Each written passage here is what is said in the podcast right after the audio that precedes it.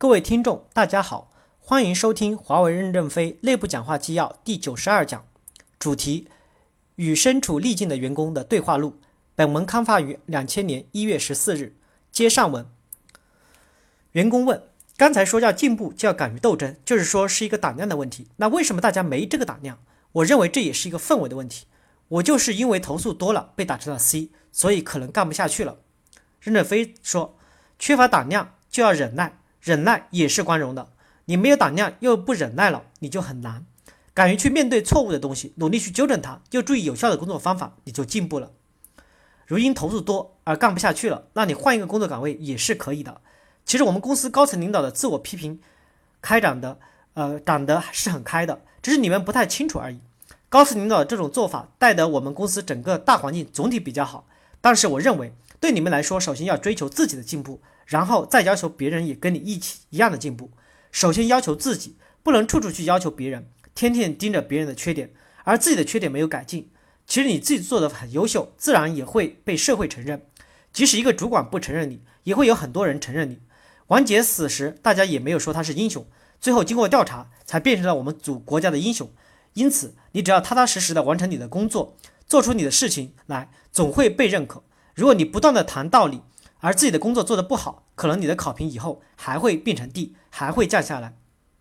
员工问：去年有一段时间，我的主管的最大的工作绩效就是裁员，裁完之后他就升官了，我也被裁出来。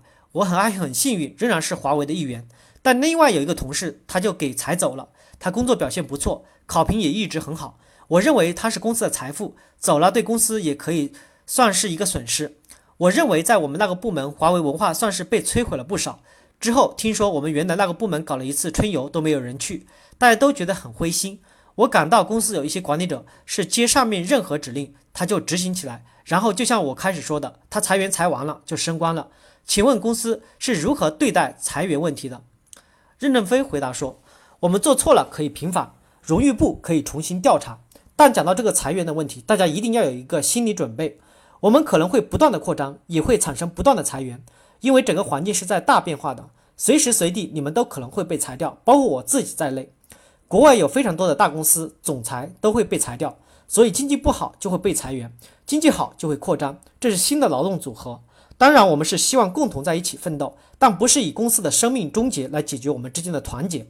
因此，我们要不断的批自我批判、自我优化，提高组织效率，避免裁员的产生。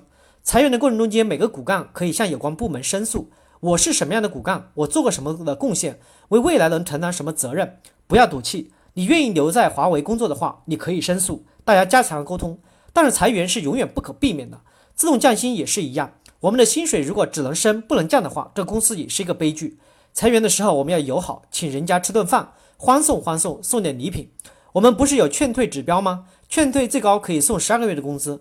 我们有这些东西，都是一种友好的表现。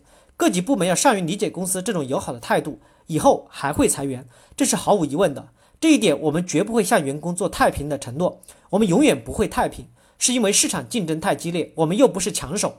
世界上没有一个上帝能保证我们是常胜将军，我们怎么保证员工终身能在公司工作呢？我们没有这个承诺保障。所以我建议从现在始开始，员工们都少一些主人翁的意识，多一些打工的心态。我到这个公司是打工来的，我要好好干。不好好干就会被裁掉。我说的是少一点，而不是没有。这也是真的一部分员工说的。他们的主人翁精神太强，进入公司后事事关心，但自己的本职工作做得不好，突然被主管调整，心里想不通。我这么爱公司，关心公司，这么主人，须知每个人在公司的工作地位是以本职工作做好来确定的。员工问：公司管理中很多地方动不动就罚款，你如何看待这个问题？任正非回答说。公司的政策是人力资源部管管的政策，业务部门管的管干部，业务部门管干部，哪个部门能够随便制定政策来罚款？哪个部门可以制定政策降薪降职？他们也不要越权越位，除非是有过失，那降薪是很正常的，这是另外的问题。我认为制定政策时不能这么样随便，人家有一点不听话，不听话批评批评他是可以理解的，降人家一级工资，人家多难涨一级工资啊？怎么这么残酷？我们各级部门都要与人为友。我们已经在倪楠的检讨书上表明了，我们辞退一个员工要好好辞退，请人家吃顿饭，谈谈话，告诉他你这样的工作，我们公司就搞不下去了。他说改，那好，我给他一个改的机会。如果还是改不了，那改不了你走吧。走的时候我们再开个欢送会，大家一起吃顿饭，送点礼品。与人为友不是我们哥们儿团结起来混饭吃。我请你走也是与人为友，但要好好请人家走，把人家整一顿是与人为友吗？要多考虑一下人家的利益，奖金我们多给人家算一点，要考虑人家出去以后的艰难，这样就是与人为友。华为公司各层管理与人为敌是不对的，一定要与人为友，要真正的与员工做朋友。我曾经讲过一句话，特别是干部部门要挺身而出，主管领导不喜欢的人，干部部门的人要与他做朋友，包括犯了错误的人。我们的干部部门不要这么爱憎分明，领导不喜欢的人，干部部门要多和他做做朋友，看看这个员工可能是受了一些委屈，他和这个主管领导的性格可能金木水火土是相克的，我们就换一个领导，可能这个领导是火，火不是烧木吗？我们换成水，水把木头飘飘起来了吗？换个领导不就完了吗？干部部门调整一下，疏导一下，很多矛盾都可以解决。所以我认为要与人为友，不要与人为敌。我们现在整个干部管理体系中太与人为敌了。与人为友也不是指软弱无能，我认为各级干部部门要好好的研究。员工问：公司文件上说我们开放高层决策民主，对基层实现权威管理。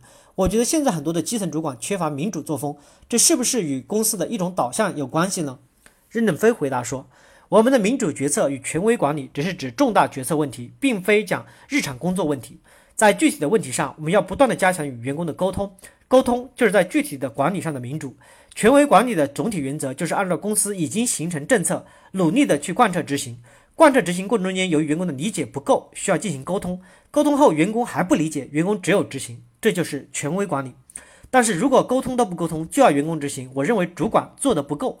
如果一点都不民主，这个事情就这么干了，不要讨论了。公司的导向不是让基层干部做蓝霸天，一手遮天。我们现在反复要求与员工沟通，就是防止基层干部一手遮天。我们干部分层分级管理也是为了避免这个问题。人生走向逆境总是难免的，也是很正常的。经过长期的沟通还是不能解决。我认为，要么可以请求荣誉部给调一个工作岗位。不过话说回来，三网不过岗，我们还是有原则的，不是为了给你转岗而转岗。你转岗也是有限度的，所以你要珍惜这个换岗的机会，不能老换。即使公司允许你老换，你每换一个岗都是从头再来，任职资格都是从头评价的。新的工作你不会，不会就等于是零。这样的话，对你来说，同一期的来的人，人家进步了，而你却落后了，你也就损失了。我认为，当你把别人想成圣人的时候，首先你自己就应该是圣人。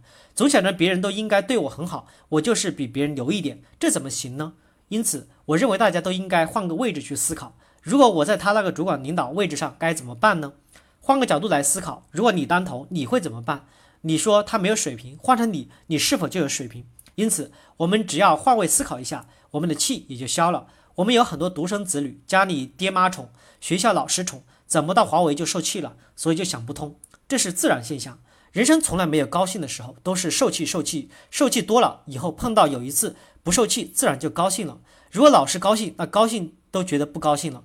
人生受点磨难，经历点逆境有什么关系呢？历史上有多少名人都是这样的。人生哪有那么多顺利？我们总喜欢设计自己的人生，今天这样，明天后天这样，再过几天你不就当某某某了吗？所以你们不要把人生之路看得太顺利了，太顺利了，你们反而容易栽跟头。卢甘就是一个最典型的教训。卢甘在美国是留学博士，在美国开枪杀人，在国内也有这种状况。一同学习的人，论文不如人家写得好，就想搞人家一下，这种事情在我们学校里也是存在的。人要受得了委屈，特别是做了好事，都还要受得了委屈。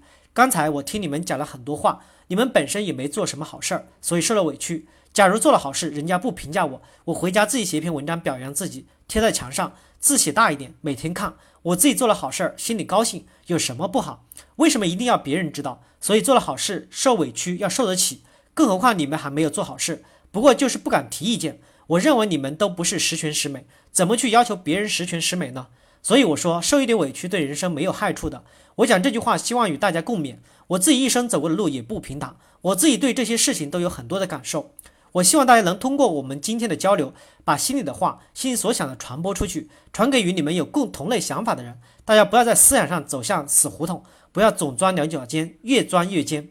你能否超脱一点？我认为你们很有希望，但你们要努力提高自己。人的一生中最难的一件事情就是做人。做人最难，做个好人更难。遇到不顺心的话，绕开一些，主动想办法解决。实在最后也不能解决，可以离开公司。华为又不是唯一的好公司，此处不留爷，自有留爷处。过两年也许公司纠正了，你再回来，也许是你想通了再回来。千万不要因为主管处理不当而自残，人生要潇洒一些，难得潇洒走一回，也许这一走还误名了呢。感谢大家的收听。